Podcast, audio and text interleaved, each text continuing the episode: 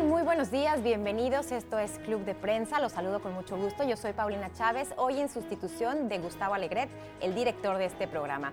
Eh, vamos a dar inicio para comentar los temas más importantes de la actualidad aquí en los Estados Unidos y en el resto del mundo. Para hacerlo, nos acompañan dos espléndidas analistas a las que saludo con mucho gusto. Por una parte, María Luisa Rosell. Ella es colaboradora y corresponsal de Uno TV. Bienvenida, María Luisa. Buenos días. Hola, Paulina. Buenos días. Gracias por estar con nosotros. También está con nosotros Alina Dieste. Ella es corresponsal de la agencia France Press. Buenos días, Alina. Buenos días. Gracias por estar aquí. Gracias. Eh, y también, por supuesto, antes de comenzar, lo invito a que nos haga llegar todos sus comentarios a través de las redes sociales. Nuestra cuenta es arroba clubprensantn24 y también que se suscriba a nuestro podcast. Lo encuentra en las plataformas de Spotify y de iTunes. Ahí puede escuchar todos los programas, incluidos este. Hágalo, participe con nosotros y háganos llegar, por supuesto, todos sus comentarios. Iniciamos esta jornada con una mirada a América Latina. En días eh, pasados, este jueves, eh, un reporte de Amnistía Internacional señala que en el año 2019 las protestas que se llevaron a cabo en América Latina dejaron un total de 210 muertos. Hay que recordar que fue un año de protestas generalizadas en diversos países de la región, en Colombia, en Haití de manera muy marcada. María Luisa, comienzo contigo, en Nicaragua, en Venezuela y suena la alarma esta, esta, este reporte de Amnistía Internacional señalando que los gobiernos de Latinoamérica cada vez están utilizando más el uso excesivo de la fuerza para callar estos estas reclamos de desigualdad y de injusticia. Sí, Amnistía Internacional señala eh, varios países en este informe que se publica el jueves de esta semana y señala dos aspectos que son los de mayor preocupación para esta ONG que defiende los derechos humanos aquí en América Latina. El primero, el aspecto del uso excesivo de la fuerza por parte eh, de algunos gobiernos para reprimir a opositores y para reprimir las protestas en la calle. Y por supuesto, eh, llama también mucho la atención el número de muertos en los distintos países eh, que señala el informe. Los dos países que tienen el peor récord en términos del número de muertos que ha ocurrido en el año 2019 son Haití y Venezuela.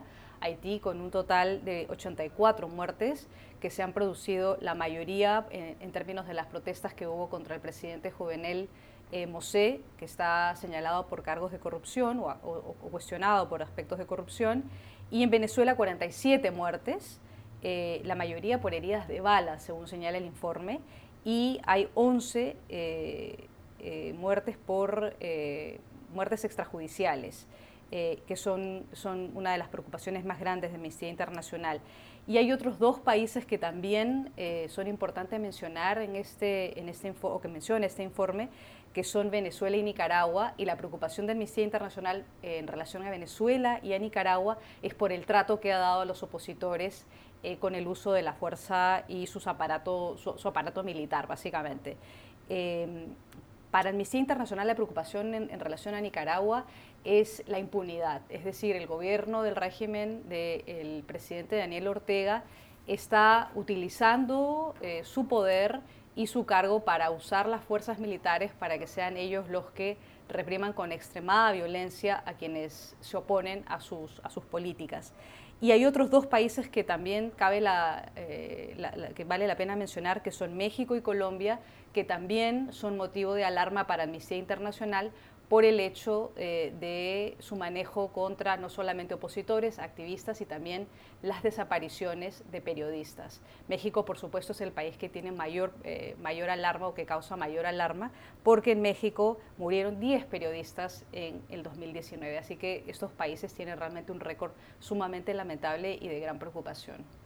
Y este reporte de Amnistía Internacional señala también que América Latina, bueno, este es un reflejo de que sigue siendo la región más desigual y más violenta del mundo, efectivamente señalando también el peligro que corren los activistas, eh, los que están a favor de los derechos humanos, los que están a favor del medio ambiente, los periodistas, efectivamente, otro, otro de los componentes en los cuales también se destaca la gravedad de la situación que se vive en América Latina. Alina. Sí, eh, no hay que olvidar que, por ejemplo, en el caso de Chile, porque, bueno, obviamente para para Amnistía Internacional los dos países que generan alarma superior, así lo dijeron, son Venezuela y Nicaragua, sobre todo por ese aparato represivo, no solamente militar, sino extramilitar. Milicias que este, el gobierno deja actuar y que terminan atacando este, a quienes protestan contra el gobierno. Pero en el caso de Chile, que este año este, pasado fue protagonista de, muchas protestas, un país que nadie esperaba que de golpe se levantara toda esa gente este, reclamando mayor igualdad y también este, bueno, justicia social, beneficios a los que la población siente que no accede, la mayoría de la población. Piñera, el presidente Sebastián Piñera tuvo que enfrentar todas esas reivindicaciones y lo hizo, según Amnistía Internacional, utilizando este, excesivamente la fuerza. Los reclamos en Chile, por ejemplo, tienen también este, un corte de movimiento feminista. Eh, por eso creo que no solamente hay que pensar en reclamos eh, socioeconómicos, sino también vinculados a otros aspectos de la vida social y esos, este, estos llamados a que las mujeres tengan un lugar en la sociedad que les corresponde, en, situación de igualdad con, los hombres, es, algo muy presente en toda América Latina, no solamente en Chile, también en, México, este, ¿no? los llamados a este, darle un lugar a las mujeres. Entonces creo que en el caso de los gobiernos tienen el enorme desafío de escuchar estos reclamos, los gobiernos democráticos, siempre tienen que este, escuchar a, la gente en lugar de este, reprimirlas. Eso es algo que Amnistía Internacional destacó especialmente. Y señala también que, bueno, dentro de toda esta, esta parte negativa, por supuesto, muy lamentable, em, hay esta parte positiva en el que las protestas en la calle al menos sí eh, llevaron a buenos resultados en dos casos muy concretos, el de Chile que tú mencionabas, en el cual ante las protestas de la gente, el presidente Sebastián Piñera sí eh, abrió un diálogo para cambiar la constitución y también el tema del movimiento feminista también nacido en Chile que se hizo viral y que fue un llamado que se que exportaron a todo el mundo eh, replicando precisamente estas, estas acciones. Así que por lo menos una parte positiva, digamos, de, todas estas protestas que vimos el año pasado. Creo que igual hay que tener en cuenta algo muy importante. Eh, los gobiernos democráticos siempre sufren eh, sufren o no tienen más protestas porque la gente siente que tiene el derecho de ir a protestar que sean eh, acalladas con, más o menos fuerza, eso es un problema y hay que obviamente no permitirlo, ningún exceso es permitido. Pero los gobiernos autocráticos eh, no tienen eh, la posibilidad, o sea, no, no, permiten que esas protestas se produzcan y entonces muchas veces se siente que en países donde no hay democracia, eh, la cosa está más tranquila y la gente, pero en realidad la gente no protesta porque no puede hacerlo. Entonces eh, creo que eh, también es una señal de que las democracias son más firmes y tienen la posibilidad de ir la gente a decir lo que, lo que quiere decir y que se la, se la escuche. ¿no? Sí, este es, este es un excelente punto, María Luisa. Y otro de los aspectos que también señala el informe es el aspecto de los derechos de las personas frente a los cambios medioambientales y frente a las faltas de políticas públicas claras para, por ejemplo, eh, hacerle frente al cambio climático. Y señala a Brasil como uno de los países con las peores políticas públicas y directamente al gobierno del presidente eh, Bolsonaro, que no ha hecho o ha hecho muy poco para mitigar los incendios que ocurrieron en 2019 y al mismo tiempo también, paralelamente al informe de Amnistía Internacional, ha coincidido con las declaraciones, o la publicación del informe ha coincidido con las declaraciones de la alta comisionada eh, para los derechos humanos, Michelle Bachelet, quien ha señalado directamente al presidente eh, brasileño como el responsable de más bien eh, tener un lenguaje y unas políticas que van en contra de los activistas y los luchadores en contra del cambio del medio, del medio ambiente. Y ha señalado que esto daña eh, claramente eh, o socava claramente los derechos de las personas que viven en las áreas que han sido afectadas. Este, este es otro tema interesante porque precisamente el presidente Jair Bolsonaro está en los titulares de la prensa internacional, no solamente por esto que tú mencionabas, eh, María Luisa, sino también porque al parecer pues habría em, compartido con sus contactos, habría enviado un mensaje por esta red por, muy conocida, WhatsApp, em, pidiendo que se sumaran a una marcha en contra del Congreso para cerrar el Congreso y el Tribunal Supremo que está prevista para el 15 de marzo. Por supuesto, las reacciones no se han hecho esperar y han ya algunos líderes opositores señalado pues el peligro que, esto representa para la democracia. Las instituciones parecen estar en, serio riesgo en, Brasil si el propio presidente invita a la gente a pronunciarse contra el Tribunal Superior de Justicia y el Congreso. Eh, expresidentes, eh, desde Lula hasta Fernando Enrique Cardoso, Dilma Rousseff, han dicho que se oponen a, esta, a este llamado de Jair Bolsonaro, que sorprende especialmente pero que quienes, los detractores del presidente, no encuentran este, tan, tan raro, ¿no? Porque es un presidente, eh, bueno, de ultraderecha que ha demostrado poco este, respeto por el, por el Congreso, por las instituciones en el pasado. Incluso llegó a decir algo que estos días su hijo ha recordado, su hijo Eduardo, este, si cayera una bomba H sobre el Congreso nadie lo lamentaría. Eso es un comentario que hizo su hijo, pero su, el padre ya lo había hecho antes, o sea que no es nuevo que el presidente, quien es hoy presidente de Brasil, este, crea que el, el Congreso no tiene ningún valor realmente es, bastante grave. ¿no? Sí, yo creo que las declaraciones de Bolsonaro han suscitado mucha preocupación porque básicamente lo que reflejan es que hay un, choque entre las instituciones del gobierno, entre los poderes del gobierno, el Ejecutivo y el Congreso. Eh, claramente Bolsonaro ha tratado de minimizar sus declaraciones, ha dicho que en realidad él lo que quiere es contactarse directamente con sus seguidores. Él utiliza un poco eh, la misma las mismas formas que el presidente de Estados Unidos de tratar de comunicarse directamente con sus seguidores a través de redes sociales, pero lamentablemente las declaraciones de un presidente utilizando redes sociales pueden tener consecuencias sumamente graves. Por eso es que muchos sectores de la oposición eh, en Brasil, como lo ha, lo ha dicho muy bien Alina, han expresado su rechazo frente a esta convocatoria que claramente eh, vulnera eh, las atribuciones del Congreso y vulnera un poco lo que debe primar en, Brasil y en toda democracia, que es el respeto por las instituciones. Es interesante eh, saber que esta marcha está convocada por un general retirado. Mm. Entonces, el, creciente peso de los militares en Brasil es visto con mucha alarma por observadores internacionales, bueno, dentro de Brasil obviamente, ¿no? Y el, lema un poco de la marcha es Brasil es nuestro, no de los políticos de siempre.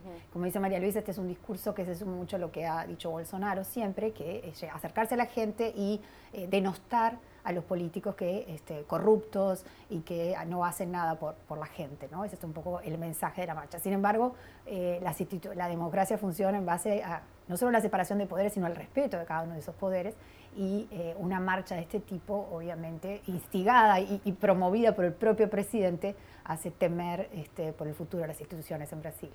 ¿Y, qué, pasa con el presidente Bolsonaro? Porque efectivamente hemos escuchado durante los últimos meses, durante toda su gestión, estas expresiones que nos hacen levantar las cejas porque en algunos casos son misóginas, porque en algunos casos son abiertamente homófobos, homófobas, porque en otros casos van en contra de lo que la ciencia ha indicado respecto al medio ambiente.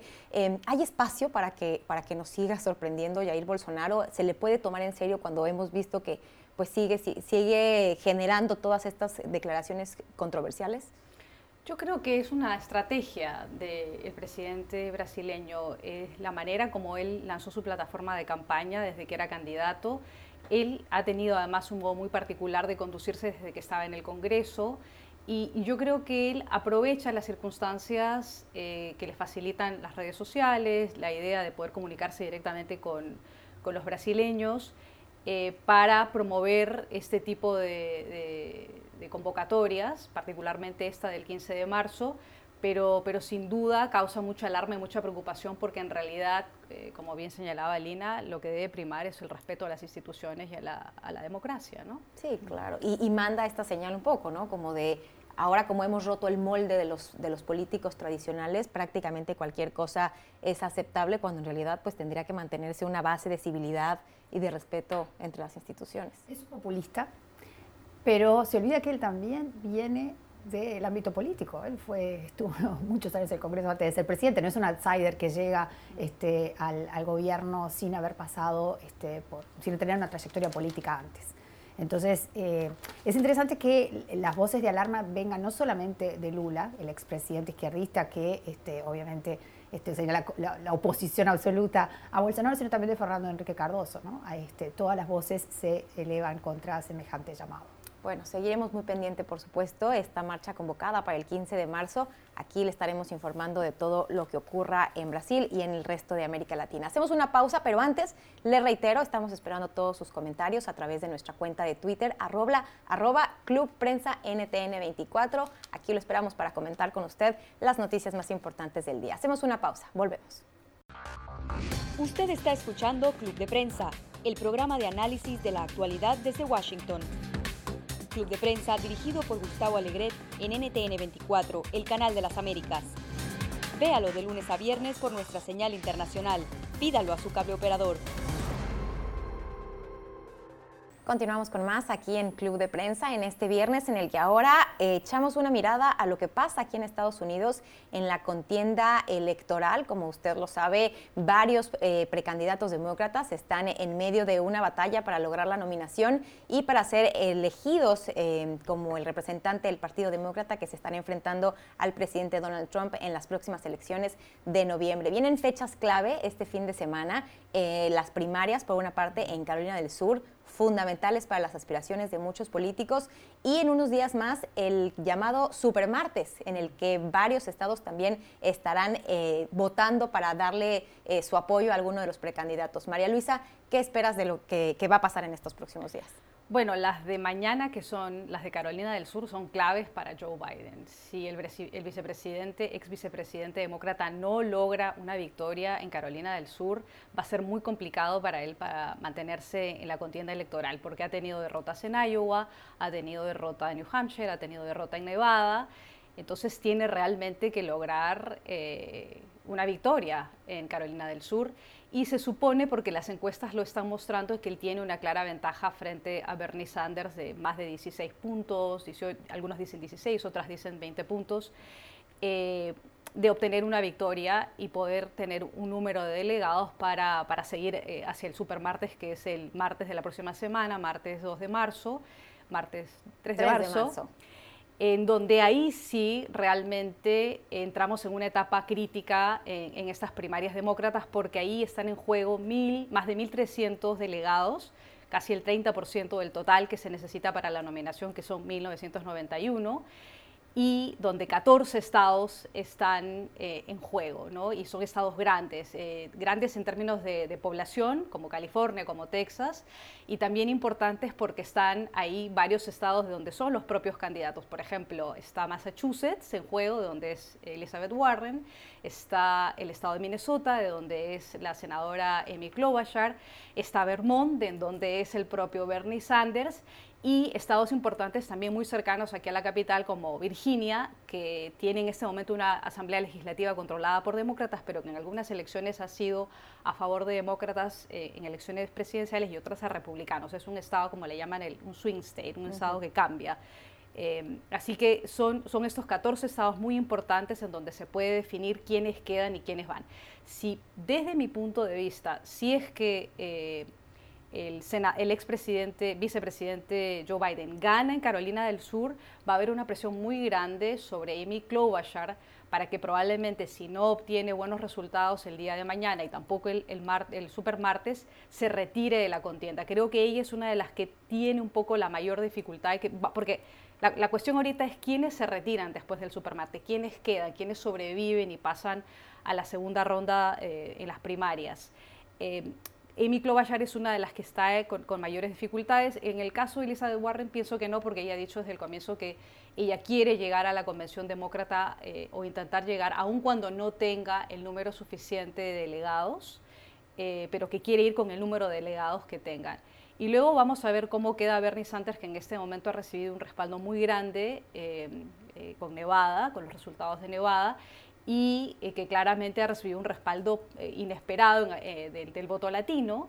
Así que va a ser muy importante ver cómo las minorías terminan apoyando a uno u otro candidato. ¿no? Ese será un tema clave porque los inmigrantes tradicionalmente se habla de ese gran poder que tendrían aquí en los Estados Unidos para definir el rumbo de las elecciones, de las políticas, pero no participan. ¿Crees, Alina, que esta ocasión será diferente? Bueno, en el caso de Carolina del Sur, que se vota, donde es la elección mañana, hay que recordar, un poco para poner un poco en perspectiva todo esto, esto es una larga carrera.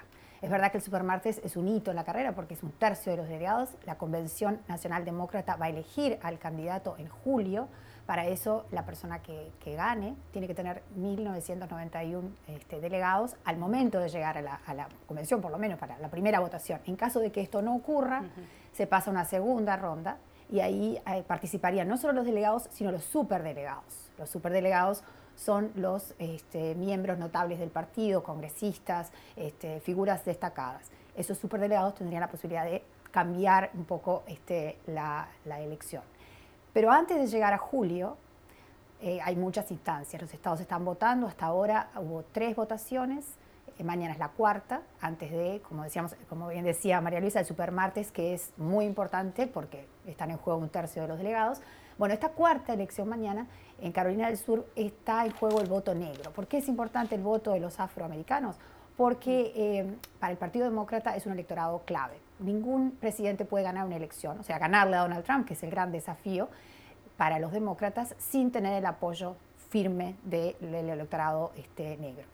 Y Carolina del Sur es un estado donde eso se va a mostrar claramente. Biden, ex vicepresidente de, eh, vicepresidente de Barack Obama durante ocho años, tiene obviamente un respaldo muy fuerte entre la población negra y en este momento es quien aparece segundo en los sondeos a nivel nacional. Bernie Sanders no solamente aparece primero en los sondeos a nivel nacional, sino que arrasó en Nevada con el voto precisamente en especial de los hispanos, que le dieron un gran apoyo. Este es el candidato más izquierdista de todo el, espectro que queda. Tenemos ocho candidatos que todavía están corriendo, de aquella veintena que inició la elección. ¿no? La campo diverso, eh, inédito, que ahora se ha reducido efectivamente. Ocho, y de esos ocho hay solamente tres mujeres, que son las que tienen menos chances. Eh, todos los que quedan son, este, los, siete principales son blancos, la gran mayoría son septuagenarios, o sea, por encima de los 70. Y Bernie Sanders tiene 78, Biden tiene 77 y otro tercero que aparece ahí, que es muy importante, Michael Bloomberg, tercero en las encuestas nacionales, no está participando en estas cuatro primeras este, contiendas, sino que se va a presentar directamente, se va a medir en las urnas recién el supermartes. Entonces, creo que, bueno, es, es, muy interesante, como decías, qué va a pasar, obviamente, con el voto. Los inmigrantes indocumentados no votan, obviamente, pero con el voto latino, que cada vez es más creciente, ¿no? Su, su importancia creo que lo que, está, lo que va a definir esto es la participación.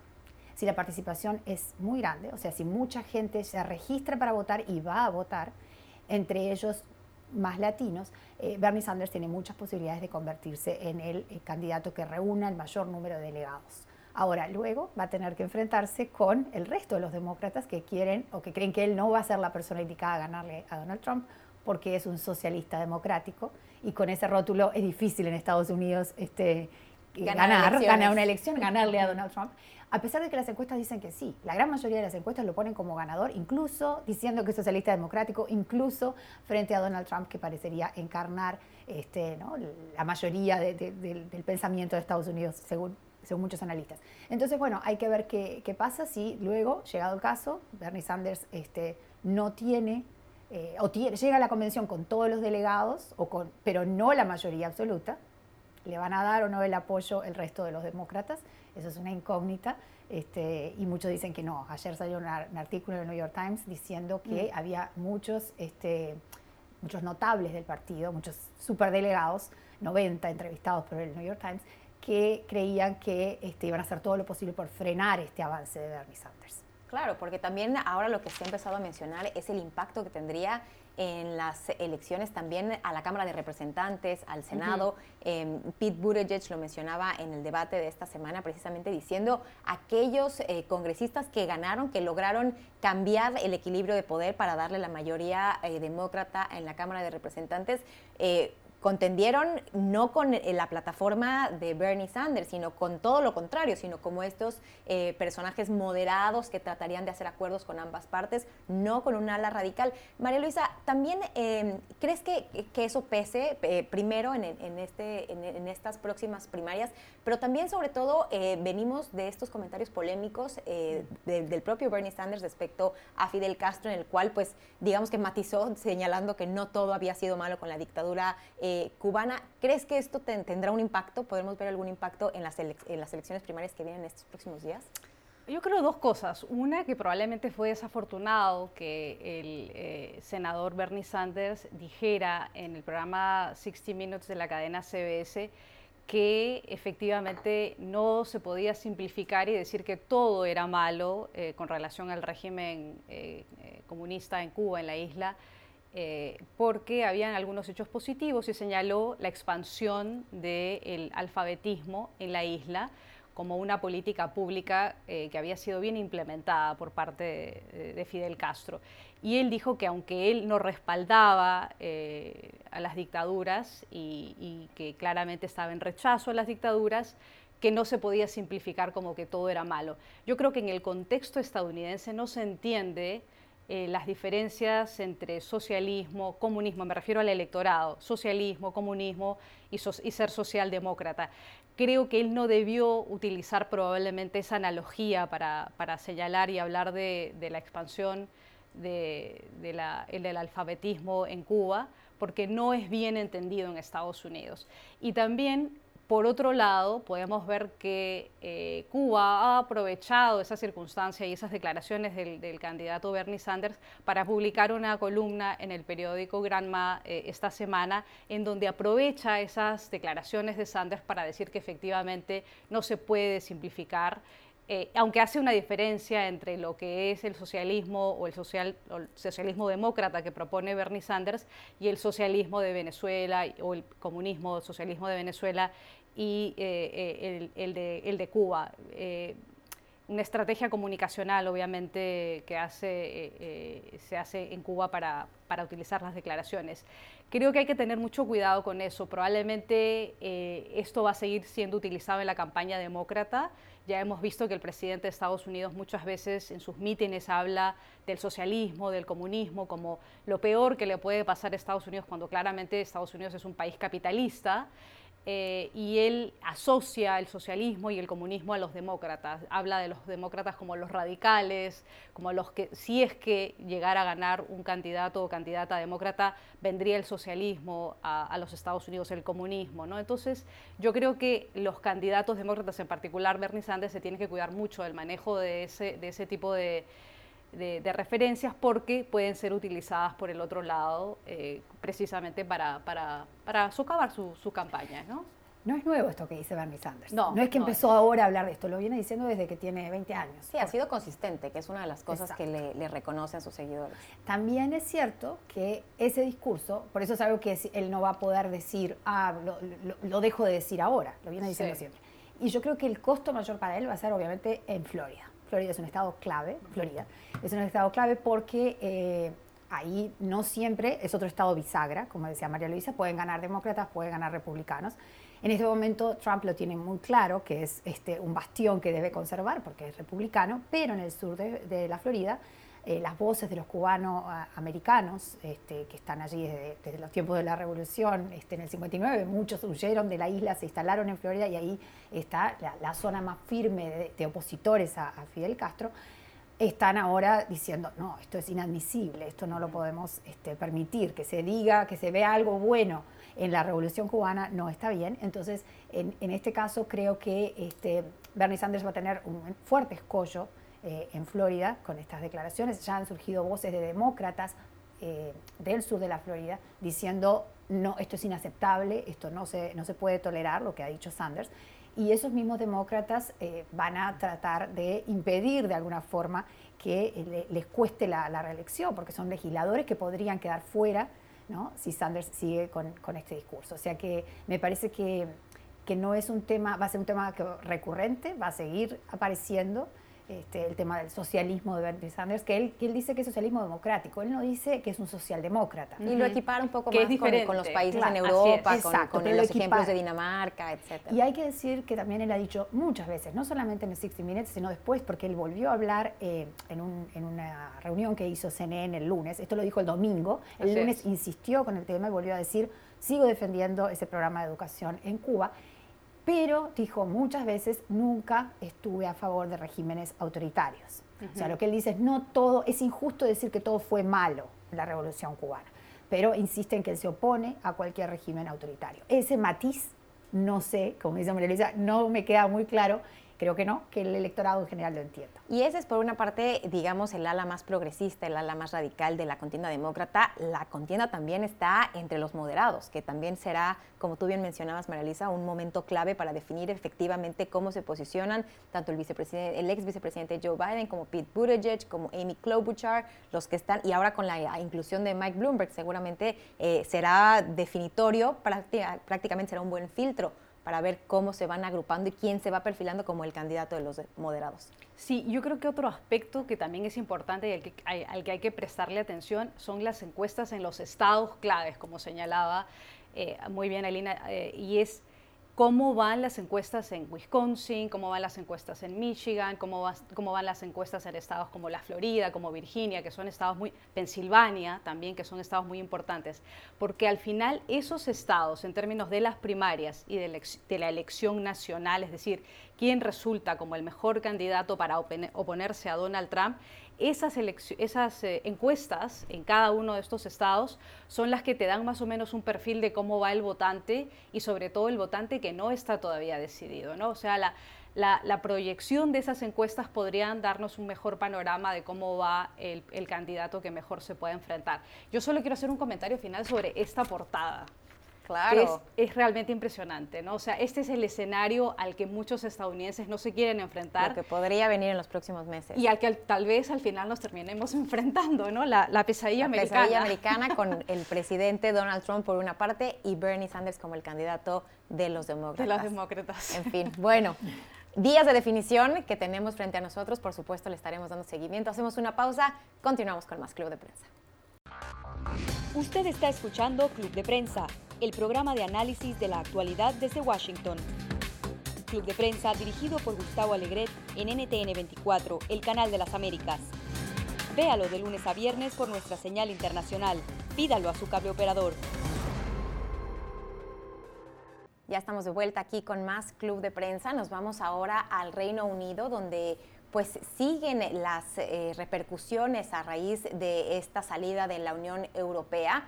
Eh, evidentemente lo habíamos comentado aquí en esta mesa en Club de Prensa en ocasiones pasadas, no estaba zanjado este tema y al contrario, toda la parte de la discusión de los detalles, de la letra fina, sin lugar a dudas sería lo que estaría tomando más tiempo y lo que sería la parte más complicada. Así está ocurriendo porque ahora en el Reino Unido se ha dado a conocer pues un documento en el cual el, primer ministro Boris Johnson pues ha señalado cuáles son sus aspiraciones a lo que debe ser a su entender pues la relación comercial, uno de los aspectos fundamentales de esta vida post-Brexit, de su relación comercial con la Unión Europea y ha fijado plazos María Luisa, señalando que si no hay un acuerdo para junio, para mediados del año, eh, pues prácticamente enfocarán sus esfuerzos en llevar a cabo una salida eh, dura y finalmente pues cortar la relación eh, con la Unión Europea. Danos tus impresiones, ¿por qué está metiendo esta presión Boris Johnson? ¿Qué, qué gana poniendo esta presión? Lo que pasa es que en este momento lo que está en juego es cuáles van a ser las normativas y las condiciones en las que se sale el Reino Unido de la Unión Europea en uno de los aspectos que son más importantes, que es el tema comercial, como tú mencionabas. El Reino Unido lo que quiere, la postura del gobierno, eh, del gobierno de, Boris Johnson en este momento es que haya mucha flexibilidad, que el Reino Unido tenga la posibilidad de mantener sus normas, sus reglamentos para eh, firmar acuerdos comerciales con otros países una vez que se salga del bloque de la Unión Europea y eh, desde Bruselas la Unión Europea le está diciendo muy claramente a Boris Johnson que no puede tener tanta autonomía y tanta flexibilidad para negociar acuerdos comerciales porque eso iría en desventaja de sus socios de la Unión Europea que le darían eh, cierto espacio para que pueda negociar sus acuerdos comerciales, pero que hay que tener una serie de regulaciones que se equiparen a las normativas de la Unión Europea en temas como protección a los derechos de los trabajadores, protección al medio ambiente y, una serie eh, de normas de la letra pequeña, como tú bien has señalado, en las que el Reino Unido quiere tener un, acuerdo comercial o acuerdos comerciales o un trato con la Unión Europea que sea mucho más parecido, por ejemplo, al que tiene Canadá con, el, eh, con la Unión Europea. Eh, esas discusiones se van a prolongar hasta junio, en junio viene una, segunda etapa y luego la etapa más compleja probablemente a partir de octubre cuando se acerca la fecha en donde se van a fijar los términos definitivos en, eh, cómo se sale realmente eh, o cómo se zanjan las negociaciones con la Unión Europea. vamos a ver qué ocurre. En este momento lo primero que ha hecho Boris Johnson es decir, estas son mis cartas o me dan mayor flexibilidad para que yo tenga o para que mi gobierno tenga autonomía para negociar acuerdos comerciales con otros países o si no obtengo eh, las, facilidades que yo quiero, nos salimos del bloque, no formamos parte más de la Unión Europea, no, no tenemos un acuerdo, mejor dicho, porque ya se salieron oficialmente, pero no tenemos una, una, salida del, bloque de la Unión Europea eh, bajo las condiciones que ustedes impongan. Así que bueno, está mucho, está, está por verse qué va a pasar. No, no queda muy claro, hay mucha incertidumbre y eh, lo, lo, que sí queda claro es que Boris Johnson está teniendo una posición cada vez más dura, más firme y, probablemente está diciendo yo estoy dispuesto a todo si es que no me dan lo que yo estoy pidiendo. Y como parte de este documento se señala que efectivamente pues eh, rechaza eh, el Reino Unido pues permanecer alineado con las normas de la Unión Europea en materia comercial, laboral, medioambiental eh, o las ayudas de Estado a las empresas, entre otros desacuerdos. Señala también que Londres pues quiere recuperar la libertad en materia de regulación y que no no va a, negociar ningún acuerdo que no le permita retener el control sobre sus propias leyes y su vida política. Pareciera eh, o se pudiera leer esto, Alina, como que esta posición dura de, Boris Johnson eh, quisiera dinamitar las negociaciones para finalmente darle quizá esta salida ordenada pero dura que le piden sus partidarios? ¿Puede ser esta una, una de las lecturas? Estar tratando de dinamitar las negociaciones para darle a sus partidarios euroescépticos lo que, lo que están buscando? Yo creo que él quiere evitar a toda costa meterse en el lío en que se metió su predecesora Theresa May, que le costó el cargo, ¿no? Terminó renunciando porque entró en esas negociaciones interminables con Bruselas y no llegaban finalmente a ningún puerto y terminó teniendo que irse. Boris Johnson dice, no me va a pasar esto y si es necesario, eh, amenazo con irme en junio, con cortar de golpe, no tener esa transición ordenada que tanto quieren las partes o dicen que quieren las partes y impongo este, la voluntad de los euroscépticos, eh, de quienes promovieron esta salida, para que el Reino Unido vuelva a tener la capacidad de negociar con quien quiera.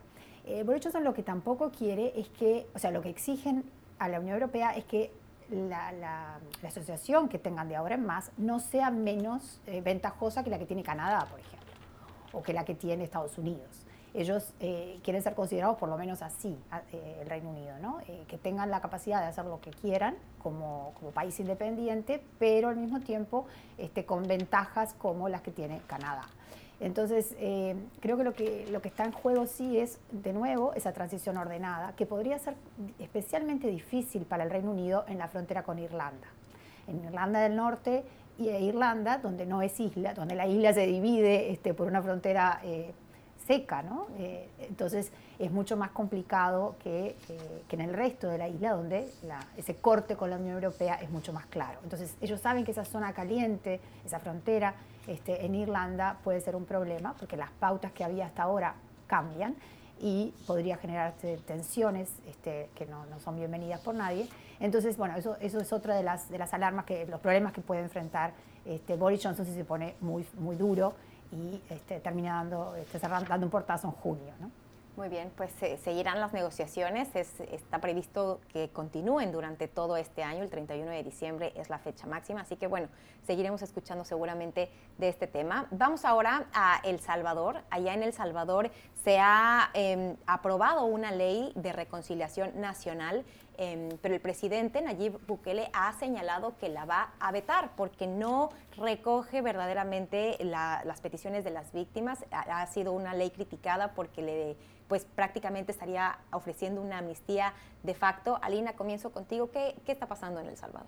Bueno, El Salvador tuvo una guerra civil muy este, sangrienta y terrible entre el 80 y el 92. Esta ley de reconciliación eh, supuestamente trata de reparar a esas víctimas, pero está vista por muchos como una ley eh, de amnistía encubierta. Y hay delitos considerados de crímenes de lesa humanidad que no, no prescribirían. Entonces, eh, es por eso que Bukele ha dicho que como no cumple con los principios de verdad, reparación y justicia, no puede seguir adelante, no puede dar el ok, no puede promulgar esta ley, la va a vetar. Eh, creo que, es interesante que, este, bueno, es una ley que ha generado obviamente el rechazo de todas las organizaciones de derechos humanos y que, generaría, eh, en caso de, quedar en firme, eh, un problema mayor al debate en, El Salvador, enfrentaría a las partes en lugar de reconciliarlas. Entonces, me parece interesante este, de parte del presidente, un presidente que generalmente está mucho más asociado con otro tipo de este, decisiones, que se dé cuenta, hace poco llegó al Parlamento, este, militarizando el Parlamento para exigir que se aprobara un paquete de medidas por el tema de la seguridad, lo cual fue muy cuestionado, incluso desde Estados Unidos, que le dijo, ojo, este, estás metiendo en terreno, terreno complicado. Entonces, bueno, que ahora diga, no, esta, esta ley no va a reconciliar este país, al contrario, lo va a quizás este, enfurecer más. Entonces, me parece una buena señal. Así es, ha puesto un mensaje en la red social, en Twitter, señalando precisamente que la presidencia de la República no sancionará ninguna ley que no contenga tres elementos fundamentales para que sea justa y constitucional, verdad, reparación y justicia.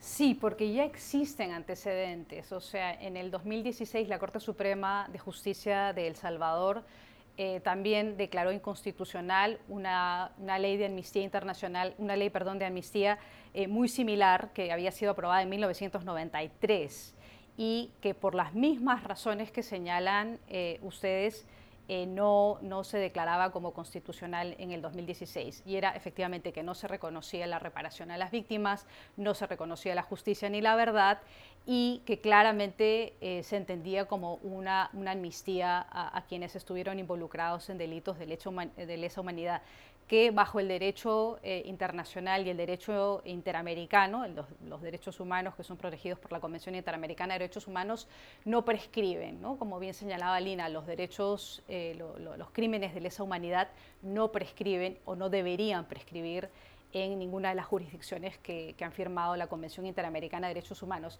Eh, es, es, interesante ver que el presidente está respaldando, como bien decía Lina, la decisión de vetar esta ley y vamos a ver cómo, cómo es la, reacción del público en, El Salvador. Hay un claro rechazo de parte de las organizaciones que defienden los derechos humanos para que esta, esta ley no avance. Es interesante destacar que esta ley fue aprobada por 44 de los 84 este, diputados de la Asamblea Legislativa. 11 diputados votaron en contra, uno se abstuvo y los demás no acudieron a la sesión. 44 en 84 no es ni siquiera, este, no es un número tampoco este, tan alto. Sí, representativo de, la mayoría del Parlamento. En fin, bueno, pues vamos a hacer una pausa, regresamos, hoy es viernes. ¿A quién le van a dar la mala semana a nuestras analistas? Ya le contamos. Usted está escuchando Club de Prensa, el programa de análisis de la actualidad desde Washington. Club de Prensa dirigido por Gustavo Alegret en NTN 24, el canal de las Américas. Véalo de lunes a viernes por nuestra señal internacional. Pídalo a su cable operador. Estamos de vuelta aquí en Club de Prensa. Ahora vamos a cerrar la semana con la mala semana. ¿A quién se la van a dar nuestras analistas? Ah, eh, comienzo contigo, María Luisa. Yo se la daría a Alex Azar, el ministro de Salud de los Estados Unidos, el secretario del Departamento de Salud en Estados Unidos. Mala semana porque esta semana fue sorprendido, básicamente, eh, antes de la conferencia de prensa que dio el presidente Donald Trump eh, en la oficina de prensa de la Casa Blanca.